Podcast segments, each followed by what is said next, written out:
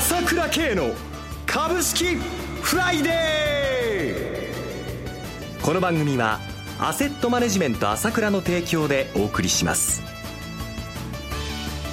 皆さんおはようございます。アシスタントの岡本留美子です。朝倉慶の株式フライデー。パーソナリティはアセットマネジメント朝倉代表取締役で経済アナリストの朝倉慶さんです。朝倉さんおはようございます。おはようございます。よろしくお願いします。よろしくお願いします。そして毎月第3金曜日は個別銘柄スペシャルのゲストとしまして、経済評論家の山本慎さんをお迎えしております。山本さんおはようございます。おはようございます。よろしくお願いします。よろしくどうぞ。さて、まず朝倉さん、この1週間いかがご覧になっていますか？そうですね。予定通りですね。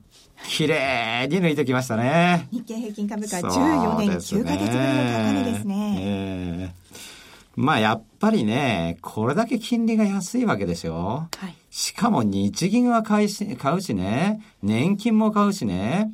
今週の報道だと今度はゆうちょも買ってくるって言うんですよ。はい、次から次へと巨大なマネーがどんどん株式市場に入っていくんですよ。まあ、外国との比較をしますけど、私よく言いますけれども、日本は圧倒的に金利が安いんですから、今欧州で株が上がってるのと同じで、しかもこの金融緩和状態っていうのはどんどん続いてるわけでしょ、はい、簡単にはこれ収まりませんよ。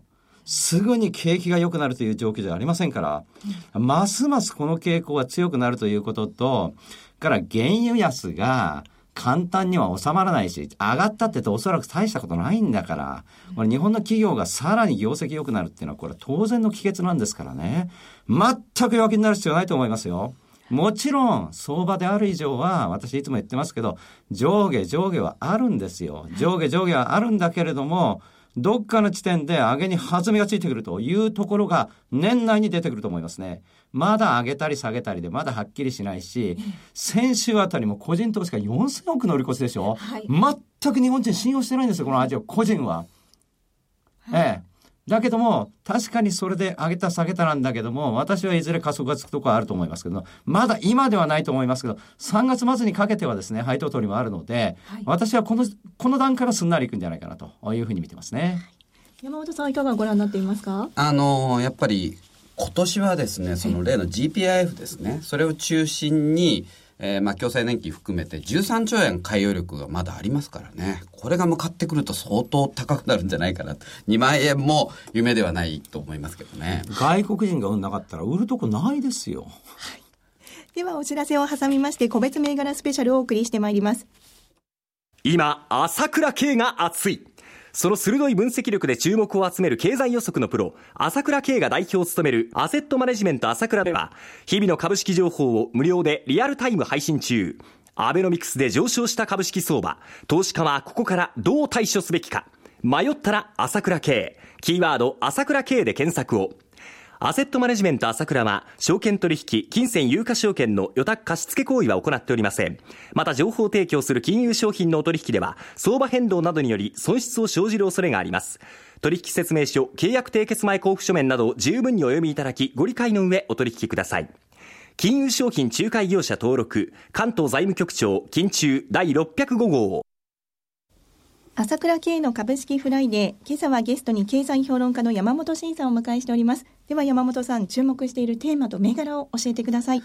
はい。まず、まあこれ先月もやったんですが、はい。その3月に向けてまあ妥結しそうな TPP 関連ですね。はい。これやっぱり相場の柱になってくると思うんですよ。はい。それからもう一つは、その、まあこれインバウンドですね。はい。インバウンド関連も面白い。それから、ちょっとね、正直言って、これだけ日経平均が上げてですよ。これ、マザーズ指数なんかこれ、1年前の高値も抜けてませんので、うん、やっぱり日経レバレッジ投資のようなね、その、日経に連動する銘柄ですね、はい、そういうのを買っておくっていうのもいいと思いますけど、まあ今日は、えー、まずは TPP 関連からちょっとお話しておきたいと思います。はいで、TPP では、ちょっと先月、林金を紹介して、はい、まあ、これが、この番組がきっかけになってちょっと急騰したっていうのがあるんですが、まだですね、だいぶ安いですね。まだやっぱりこう108円ぐらいですか？はい。えー、TPP 関連の有望株の中ではもう最安値って言っていい銘柄だと思いますね。はい、それからやっぱりこれはあの、山口県下関が本社で、うんえー、安倍総理の、まあ、慎太郎さんですね、あの、父親の時代から有力な講演企業の一つなんですね。はい、そういう点でも、ちょっと、まあ、低株ということもあって、引き続き注目したいと思います。それからこの林金と提携している食肉商社の最大手のスターゼン。はい、これも非常に面白い銘柄ですね。証券コード8043です。はい。で、まあ昨日ちょっと新年抜いてきてるんですけど、はい、あのまだちょっと、まあ今期の業績の情報修正なんかもありましたし、まだ狙えると思います。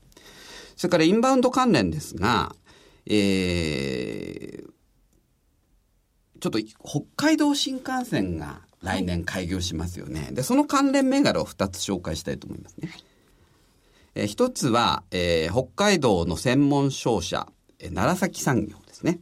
証券コード8085です。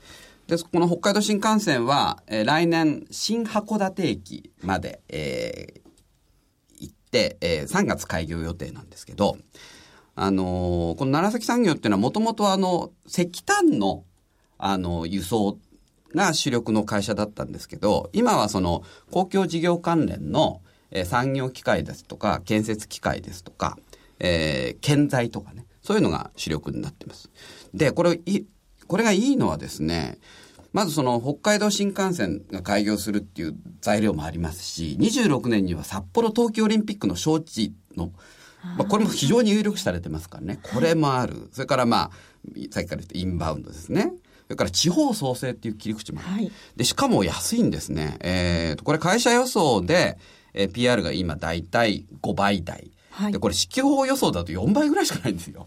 支給予想は70円台の利益ですからね。これ、それで300円台前半、非常に割安だと思います。で、もう一つは、強制レンテム。証券コード9680です。これもあの、ちょっと割安株の一つで、これ、建設機械レンタルの、まあ、中堅なんですね、はい、北海道には金本って言って、その同業で最大手の会社があるんですが、はいまあ、いずれにしてもこれからその北海道新幹線、これ、札幌までいずれは行きますからね、そういうのの建設もあるし、やっぱ研究需要っていうのは相当盛り上がってくると思いますね。でしかも、これも PR6 倍台で、超割安株の一つですね。はい、では、お知らせを挟みまして、引き続き注目銘柄について伺います。株式投資に答えがある。株高だからといって必ず設けられる保証はない。だからこそプロの情報が欲しい。そんな時に朝倉慶。経済予測のプロ、朝倉慶の情報は、アセットマネジメント朝倉のウェブサイトで、日々無料でリアルタイム配信中。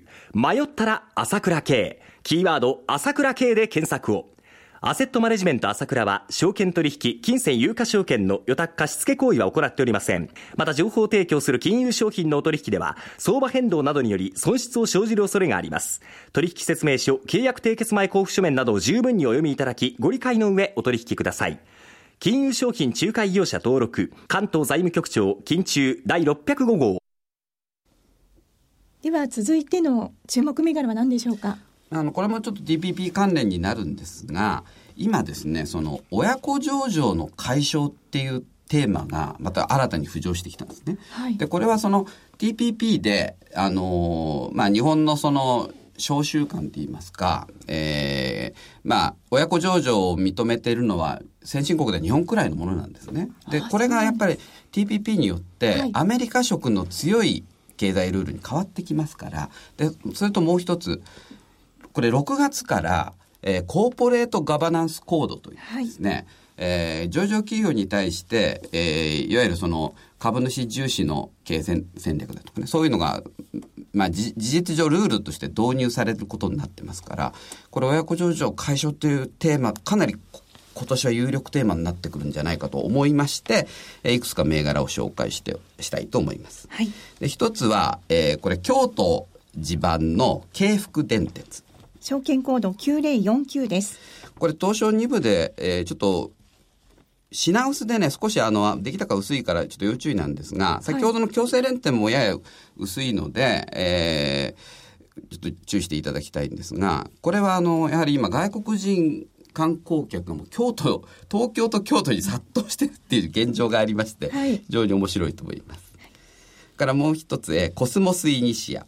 証券コード8844です。これはあの、大和ハウスの子会社なんですが、はい、えー、大和ハウスといえばですね、えー、大和小田急を直近で、えー、まあこれ公開者だったんですが、えー、株式交換によって完全子会社化すると発表してますね。はい、そういうこともあって、えー、今年、まあちょっと、やったばっかりなんで、すぐにはいかないかもしれないですけど、ちょっと面白い銘柄だと思います。から次に八千代工業。証券コード7298です。これはあの、ホンダ系の自動車部品会社で、水素タンクなんかも手掛けてる会社で、水素関連としての切り口もあって、はい、まあこれも非常に割安な株ですね。はい。えー、次いで、トヨタ系の共和レザー。証券コード3553です。これはあの、合皮ですね。はい、あの、合成比較の、はい、えー、大手で、えー、これトヨタの子会社ではないんですが、トヨタが34%株を持ってまして、で、トヨタ系っていうのは、その、去年の12月に、白木工業っていうね、あの、自動車部品会社を、愛新世紀、トヨタのグループ会社で愛新世紀がやっぱり、えー、完全子会社化するって発表しましてね。はい、今後またトヨタグループはかなりそういう長期上場多いですから、やるんじゃないかなと、そういうふうに見てます。もう一つメ、メタルアートですね。証券コード5644です。これはあの、ダイハツのグループ企業で、えー、まあ自動車部品ってこれも相当割安株の一つなんですが、これも子会社ではなくて、これ大学が32%の株持ってまして、これもちょっとね、えー、PR が、えー、5倍ぐらいしかなくてですね、相当割安株の一角で、しかもその、まあ親子ではないんですが、そういう重複上場を避けるという点で、えー、それもあり得るかなと見てます。で、ちょっとこの関連について少し言いますと、ちょっと、なんていうんですかね、あの、親子上場が今年の有力テーマになるって言いましたけど、これね、物色の圏外になるともう、寝たきりになる恐れがあるんで、ちょっとこれは短期ではなくて、やっぱり中長期で見ていただきたいですね。これに関しては。はい、と思います。はいさて、番組もそろそろおしまいのお時間となってきました。今朝はゲストに経済評論家の山本慎さん、パーソナリティはアセットマネジメント朝倉代表取締役で経済アナリストの朝倉圭さんをお迎えしてお送りしました。朝倉さん、山本さん、お二方ともどうもありがとうございました。失礼しました。私、朝倉慶が代表を務めますアセットマネジメント朝倉では SBI 証券、楽天証券への口座開設業務を行っています。私どものホームページから両証券会社の口座を開設していただきますと、週2回無料で銘柄情報をお届けするサービスがあります。ぜひご利用ください。それでは今日は週末金曜日、頑張っていきましょうこの番組は、アセットマネジメント朝倉の提供でお送りしました。最終的な投資判断は、皆様ご自身でなさってください。